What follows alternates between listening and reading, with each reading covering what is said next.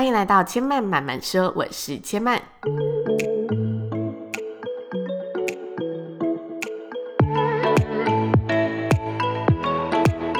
目前频道在 iTunes Store、Spotify、Google Podcast 都听得到。喜欢的朋友，欢迎帮千嫚订阅并留言评论，让更多人可以认识千嫚慢慢说喽。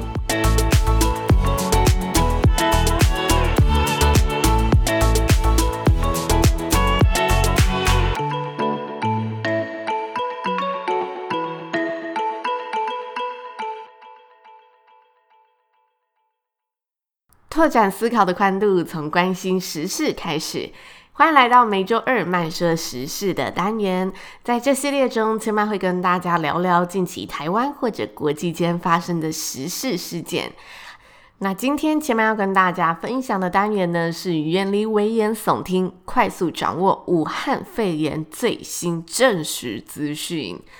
最近呢，相信大家都有听到相关武汉肺炎的资讯，但网络上的消息很多，有许多资讯呢，乍看之下真的颇吓人的。所以这一集呢，千嫚将这些资讯呢查证过后，留下了确定是有被官方证实，或者是有确切来源证实的。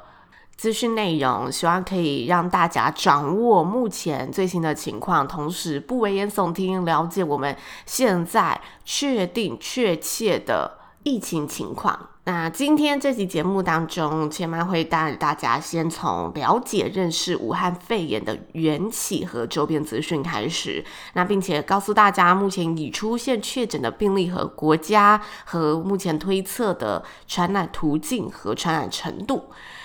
武汉肺炎起源于中国湖北武汉市的华南海鲜市场，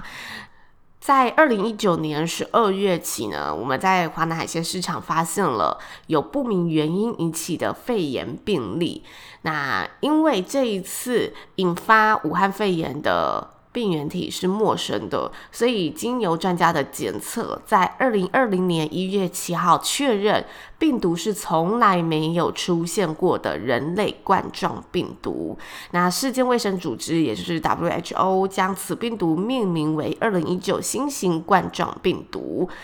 冠状病毒属于一种病毒分类的大项目，在二零一九新型冠状病毒出现前，人类知道的冠状病毒总共有六种，所以加上武汉肺炎就是七种。那为什么冠状病毒会引发各界的讨论呢？主要的原因有三点。第一点。鉴于过去冠状病毒曾引发的疫情，让世人感到担忧。在二零一九新型冠状病毒出现前，过去六种的人类冠状病毒呢，其中有两种引发大规模的灾情，包括了爆发在二零零二年的 SARS 严重急性呼吸综合症冠状病毒。和二零一二年爆发的中东呼吸症候群冠状病毒，这两类冠状病毒出现时，都让世界造成了极大的疫情。所以，当新型病毒检测出是属于同一个家族的冠状病毒时，就让大家觉得非常的担忧，会不会再次引发一个新的疫情出现？那对于台湾而言，疾管署的资料显示，中东症候群冠状病毒在台湾并没有个案发生，所以大家可能会比较陌生。但相信听到 SARS，大家都非常熟悉，因为疾管署的资料显示，这个 SARS 呢，在台湾总共造成了七十三人死亡，当时也一度造成台北的和平医院是封院的状态。那由于这两种冠状病毒当时出现时，都是在短期间内就造成了大规模的传染，并且这两种病毒相较于一般感冒有高于十 percent 以上的致死率，所以当这个二零一九新型冠状病毒出现时，就让大家纷纷感到非常的担心，会不会跟之前 SARS 跟或者是中东症候群一样，有这种大规模的传染，然后发展得很快。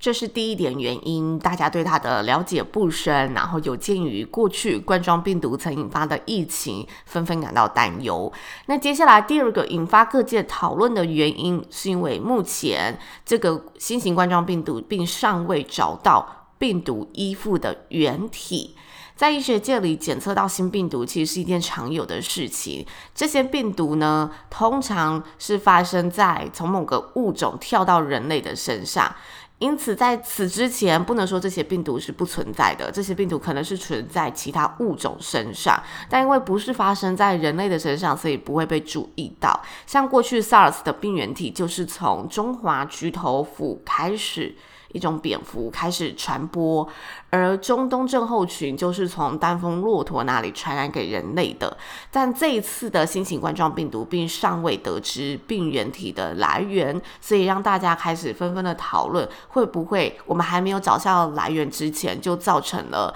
呃迅速的传染？这是也让大家引发讨论的第二点原因。那第三点原因是疫情的透明度备受怀疑跟争议。去年十二月开始，网络上就有许多关于武汉肺炎的相关传闻，但是都不见中国的官方证实，所以让大家就是没有经过证实的资讯一再的流传，一而传而一话传话，就让大家非常的紧张。在病毒出现后，一月十三日起，邻近的国家包括日本、泰国，也都陆陆续续出现了被证实的感染病例，但是中国官方的。资讯截至一月十七日公布的资料，除了武汉地区之外，其他城市都没有出现病例的数字。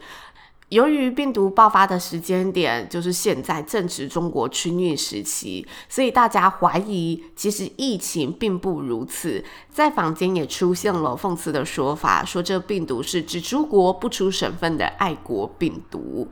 那接下来跟大家分享已出现确诊病例的国家。网络上很多新闻，大家如果没有仔细阅读，会误会台湾已经出现了武汉肺炎的病例。但如果大家有仔细看，就是一字一句，会发现上面是疑似病例或者是通报病例，并非确诊病例。疑似病例通报病例是指病人符合疾管署的疫情通报定义，但通报过后会再进行病毒的检测。那目前台湾并没有出现确认病例。那武汉肺炎的通报定义有三点：第一点是发烧三十八度以上；第二点有呼吸道症状、咳嗽，病理学显示肺炎；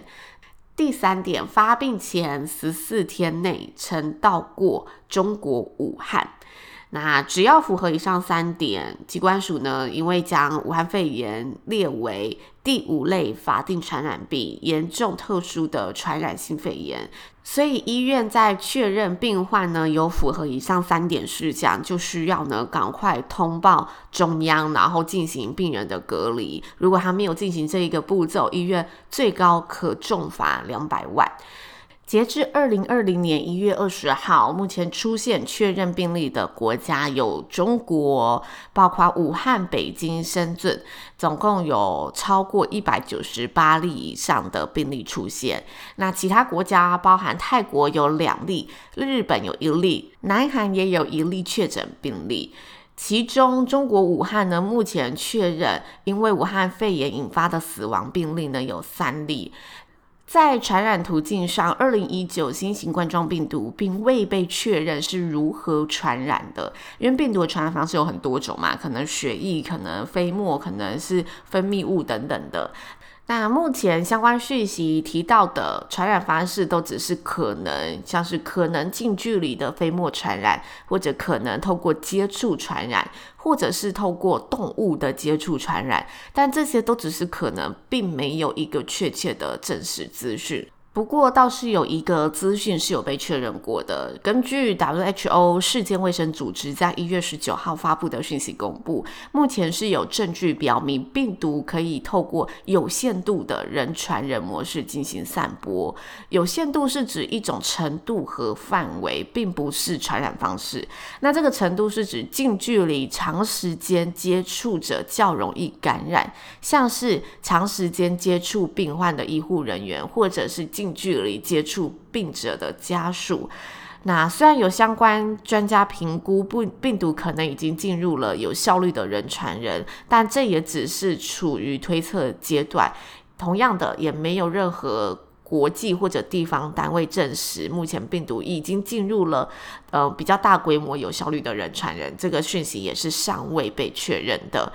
那目前台湾已在一月二十号的下午成立了中央流行疫情指挥中心。相关的专家都认为，春节是台湾防疫的最大挑战，因为我们要防范呢这些从中国武汉返台的带病风险。另一个方面呢，是连假期间医院的人力也会比较少一点，所以所有的民众应该都都要自行的提高警觉。即使我们没有去过中国，但我们有接触过相关的人士出现了以上疑似的症状，也要主动告诉医师。那疑似的症状有哪些呢？目前二零一九新型冠状病毒的症状会出现的，包括了发烧以及四肢无力、部分咳嗽，但是少痰的咳嗽。再来是少数的呼吸困难、呼吸道症状，那以及肺炎呢，会呈现双肺进入的症状，如果有相关症状，应该要赶快戴上口罩，然后到医院就医，并且一定要告诉医师，我们有没有相关的旅游，就是可能到过武汉啊，或者接触过相关从武汉或者中国回来的人士，这些都要主动的告知医师，提供医师呢可以更加快速的确诊诊断。那现在许多新闻真的都是标题杀人，乍看之下真的纷纷扰扰，令人心惶惶。对于武汉病毒，千麦认为我们不能掉以轻心，但是也不用过度的庸人自扰。出入公众场合，尤其是医院，就是记得一定要戴口罩，然后饭前要勤洗手，这是非常基本的资讯啦。但洗手的部分呢、千麦在查这个资讯的时候有发现，大家是说肥皂是最能有效杀毒的，因为现在大家可能出去旅行会带一些酒精干洗手，但酒精和干洗手都不能有效的杀杀死就是某些细菌，所以以最能杀死细菌的前提而言，肥皂还是最有用的一个方式。最重要的是，我们出门之前呢，可以好好的保养一下自身的免疫力，可能多喝维他命 C 啊，还是如果发现自己已经有一些微感冒的症状，在还没有出门之前，先好好的让自己多加的休息。到外面接触到更多病毒的时候，我们不会那么容易中标。最重要的就是持续的。保持更新最新的疫情讯息。那以上就是千曼这集的节目分享喽，谢谢您的收听。如果大家听完有任何的想法心得，都欢迎留言可以告诉千曼。千曼慢慢说，目前在 iTunes Store、Spotify、Google Podcast 都听得到。喜欢的朋友，还没有订阅的朋友，赶快帮千曼订阅、留言并评论分享，让更多人可以认识千曼慢慢说喽。千曼慢慢说，下次再来听我说喽，拜拜。